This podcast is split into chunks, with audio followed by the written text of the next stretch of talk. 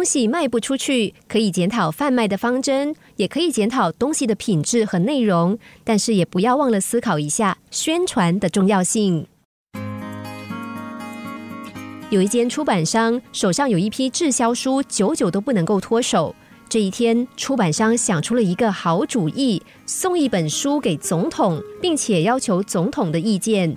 忙于政务的总统不愿意与他多纠缠，于是就回了一句说：“这本书不错。”出版商得到回信之后，就以现任总统爱看的书为卖点，大肆宣传。这些书果然很快就一抢而空。不久，出版商又有书卖不出去了。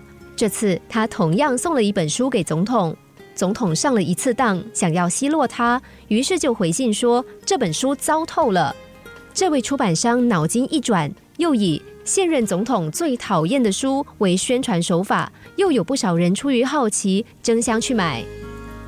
第三次，出版商将书送给总统，总统有了前两次的教训，这次决定不做任何答复，打算看看书商怎么样应对。这一回，虽然出版商得不到总统的回音，但是他还是一样大做广告，并且以令总统难以下结论的书作为宣传花招，书同样也被一抢而空。商人的头脑必须灵活，因为不灵活他就得赔钱。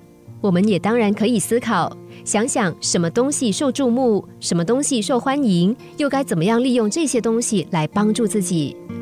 宣传在这个年代是很重要的，至于怎么做，就全凭个人本事了。东西卖不出去，可以检讨贩卖的方针，也可以检讨东西的品质和内容，但是也不要忘了思考一下宣传这个问题。